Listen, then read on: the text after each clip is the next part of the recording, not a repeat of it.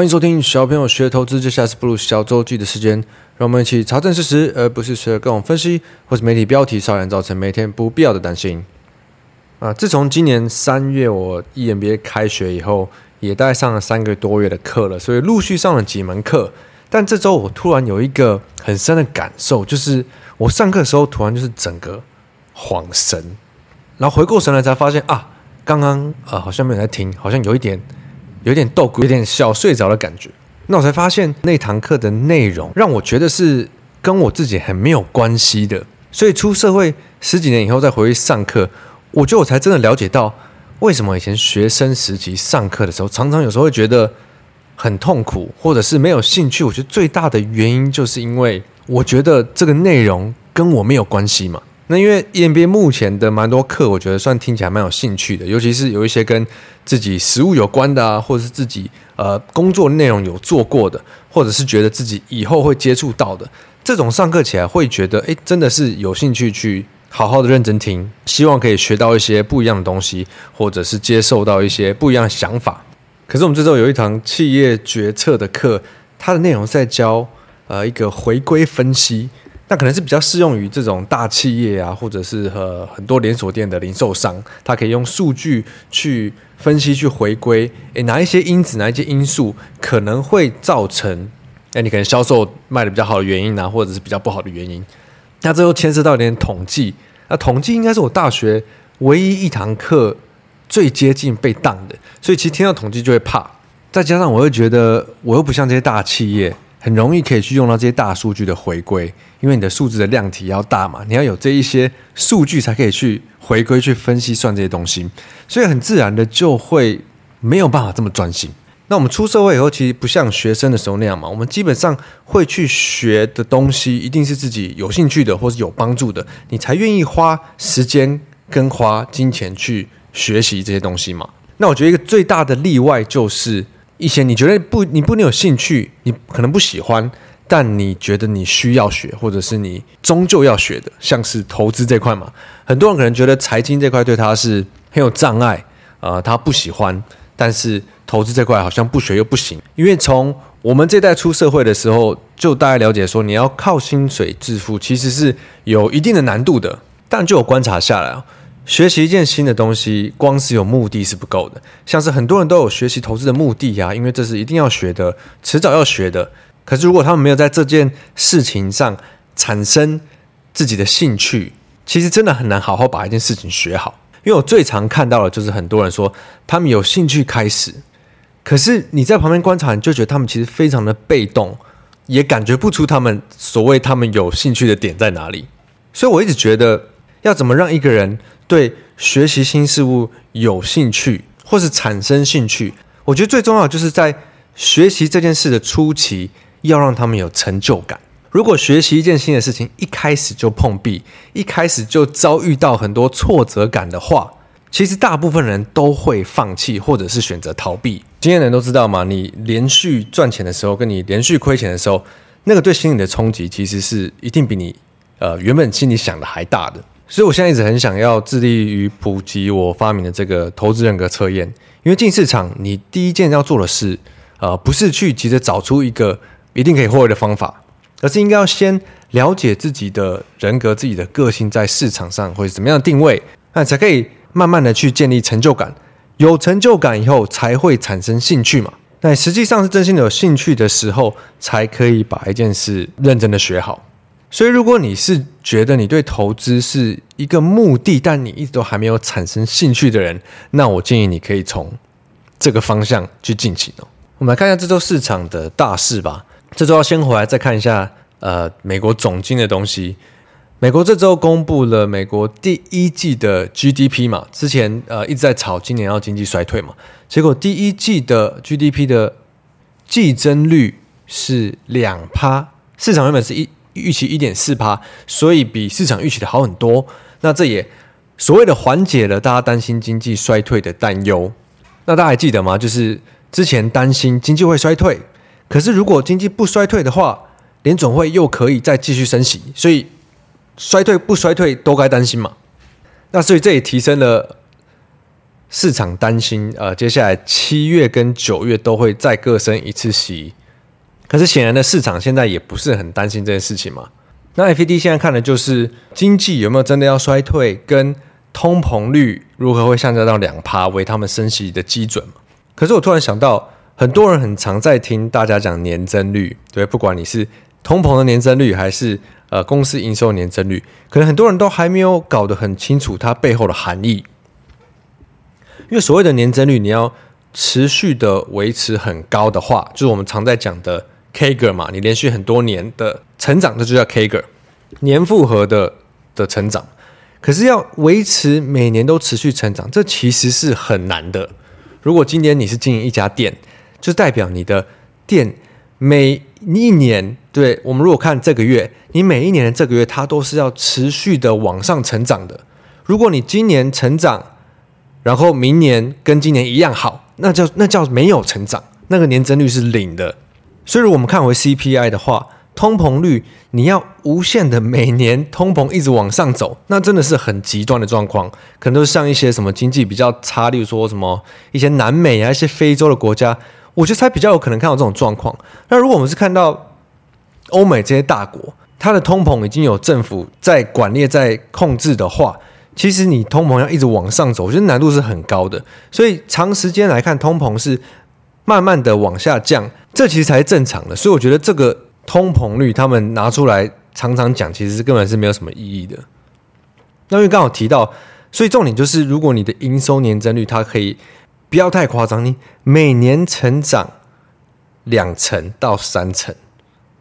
你连续成长五年，这样其实就超级可怕了。这就是为什么。我们会常讲说，CAGR 如果是二十趴、三十趴，连续五年，或者接下来十年，这个成长是是等于非常爆发性的。你看，就算是现在，呃，AI 生成 AI 伺服器的成长，你看 CAGR 在接下来五年，可能就是抓三成、四成，这就是已经不得了的。那因为可能很多人在实业或者是金融业比较没有经验，比较不知道这个数字的多寡的大小的感觉在哪里。那我这周还看到一个很有趣的，我听众们一定记得，呃，我们周记以前有一段时间可能常提到某一个鬼故事，是在讲美债的殖利率曲线倒挂嘛。那虽然我们可能到现在讲出来还是不一定很了解它是什么什么意思，可是你一定记得，就是市场很爱拿出来当鬼故事讲的时候，呃，只要市场一跌，或像去年那种时间，它一定会一直拿出来讲，殖率倒挂就等于呃，反正就是。这个之后经济会衰退，什么七八个月以后经济会衰退几率很大，或者是在历史中有几次，所以殖利率倒挂等于很可怕。那我这周是因为看到才知道说啊，现在的美债的殖利率又正在倒挂了，两年期的利率比十年期的利率还高，所以它的曲线其实是倒挂的。但大家有发现吗？诶，怎么新闻市场上都没有在讲啊？因为市场在讲的时候就没有人理这个了嘛，只有市场在跌的时候，它才可以被当成鬼故事嘛。那所以你会看到媒体上很多解释，就会是说，哦，因为投资人都集体预期，就算衰退衰退来了，也可能只是短而浅，只是一下下的，所以大家不怕。那你不觉得很不合理吗？所以，我们每次往回看，都一再证明，不管是这种什么殖利率的东西呀、或者是美金的走势、黄金的走势，其实你看很多的这些金融商品，他们就是在反映。是升息的循环，还是是降息的循环？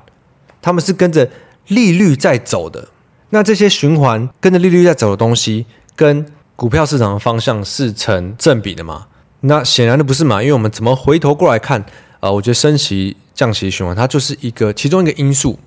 那对于投资市场是在反映就投资人的情绪跟预期嘛？那显然的，这还有太多的其他因素在里面。所以，我们经过一个循环往回头过来看，真的不能去认为说啊，去年跌是因为升息。我觉得这一个讲法真的太笼统了。这时候，FED 还有公布这个银行的压力测试结果，因为今年呃，大概三四月的时候，我们不是也吵了很久，这个中小银行在倒闭的时候啊，是不是大银行也都要倒闭啦？导致这些银行都要接受测验嘛？那这是因为在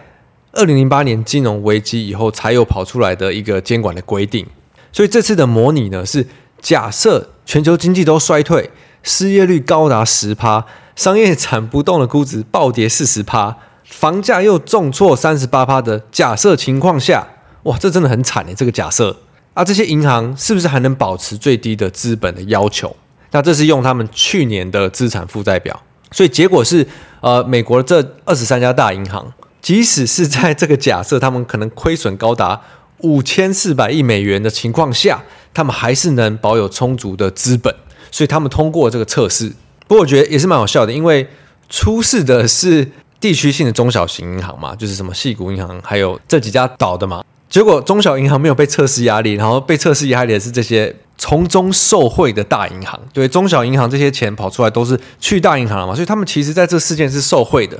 那这就有点像是啊、政府有时候很多时候要作秀给大家看，对，表现给他们看，他们有在做事情，有在监管，有在检查。那其实就是跑跑文件啊，那可能就是一些相关的人员、相关的员工会觉得很烦，但是又一再证明了。当时候正在发生中小银行倒闭的时候，你跟大家，你跑出来跟大家说没有事的，这些大银行不关他们事的，舆论媒体也不会这样讲，大家都会不支持你嘛。所以每次在风口下要讲反的事情，其实真的都相对难的。我们这周去财讯录影的时候，第一次录影讲的题材是跟 AI 相关的。那我跟凯瑞就觉得说，是不是可以不要讲 AI，因为所有人都在讲 AI，那这样一点都不特别嘛。可是媒体的压力真的就是，他们一定要讲当下大家都在讲的东西，所以你才会有点阅率，你才会有讨论。那如果大家都在讨论 AI 的时候，你跑出来讲个日股很夯啊，日股很好啊，那可是台湾的大家大部分都没有办法买日股嘛，有很少人在投资日股，所以讨论度就会低，相对的媒体就比较不愿意去做这些事情，所以才会很自然而然的。演变成我们一直在讲的这媒体的风向，好大家都说很好，不好大家都说很不好，所以今年大家都会说很不好，一直到五月底六月市场开始创新高了，突然大家开始说很好嘛。我们记得是应该四五个礼拜前了吧？我记得我在某一周的周记有特别提到，哎，怎么这一周的舆论好像突然开始转向了？自从那一周以后，所有新闻的解读都是原本负面的东西，都直接可以把它解读成正面的了嘛？那这周还有另一个大新闻就是。美国这边传出，目前还是传嘛，他们可能会呃再实施另一波新的禁令，在禁止中国的 AI 的晶片的出口这一块。那例如说，像是 NVIDIA 有为中国市场推出其中一个晶片是 A 八百，那它可能没有办法出口。所以我记得这一周的 AI 的部分好像有抖一下嘛。那再加上荷兰好像也要宣布对呃他们的艾斯摩尔就是一个很大的。半导体设备厂嘛，台积电用很多他们的机器，艾斯摩尔这边也实施实施禁令，他们不能将他们半导体的设备出口到中国。那 NVIDIA 的财务长也有出来回应，那他说目前 NVIDIA 的产品需求很强，所以所以就算这个禁令有扩大的话，也不太对他们公司有太大影响。基本上就是说他们的订单需求很强，不差中国这一块嘛。我看 NVIDIA 现在光是要供应美国的。这些公司，它可能就是有接不完的订单了。但其实我我自己是觉得，美国现在这么强烈在打击中国的半导体的产业，我自己来看，我觉得我会觉得是对的。其实我们看过往的经验，真的是不管是什么产业，只要中国开始做了，中国进来了这个供应链、产业链，常常真的就是把整个产业的供应打坏。例如说，最早的像是纺织业，因为其实，在我们看，在很多国家经济起飞的时候，都是会先从纺织业或是一些船产开始嘛。例如说，像纺织业以前最强的是日本嘛，后来日本开始发展以后，就变成是台湾在做这块。那台湾以后又变成哦，中国在做这块。那现在可能又是走到东南亚去。那现在可能是越南经济正在起飞，所以那一块在纺织业、船产业就很多，在他们那边有工厂。啊，每次只要中国一进来，他们就很习惯用。这个复制的商业模式，复制啊、抄袭啊，然后再用政府的补助建工厂，低价销价竞争，这个做法其实很多正常的企业是没有办法去跟他这样竞争的。所以你看，像台湾的产业，为什么之后都是做这种客制化啊，然后比较高端的产品，比较高单价的？因为基本上你要做这种量大的、容易复制的这些产品或者产业，基本上你没有办法跟中国去拼。那别说这种呃纺织传产，这到你看后来的呃苹果供应链，对，也是只要中国一打进供应链，有时候台湾有些厂商其实真的很难跟他们竞争，因为他们的做法真的就是一直削价竞争嘛。那你只要一个产业有人开始在产业链、供应链里削价竞争，那他就会把整个产业产业链的呃平衡打坏。所以，像美国从川普那时候就开始跟中国在打贸易战，尤其现在又是一直锁定在半导体啊、AI 相关的产业，其实对台湾的产业，我觉得是很有优势的哦。那对全世界，我觉得其实也是一个历史上看起来是一个比较正确的做法。所以，像是今年台湾这种受惠有关 AI 相关的伺服器，呃，碰到的零组件啊，很大一个原因，它可以评价一直被调升。对，正在发生，可能也会持续的发生。呃，在接下来的呃比较中长期的时间内，很大一个原因也是因为中国已经被挡在这一块的产业外面了嘛。但又讲回呃景气循环的产业的话，我们还是要回去关注中国，因为像我最近就一直在看的就是大陆的景气到底有没有哪一些公司或者公布财报的有提到说他们之后的状况有机会变好。因为大陆的内需市场真的还是太大了，所以如果景气循环的产业它要开始变好，中国内需市场一定要起来。那像这周呃公布比较几个大的财报，像是美光嘛，美光这个记忆体景气谷底已过，其实这个回顾一下也蛮有趣的哦。记得我们一开始提到记忆体，大家开始期待它的谷底要过的时候，好，那时候我们好像在讲三星有可能减产吧？那时候其实是一月底二月的事情呢。所以你看，已经讲了从第一季初讲到现在，第二季要结束了，好像才真的哎，陆续陆陆续续可以确定这件事情了。所以在证明哦，景气循环的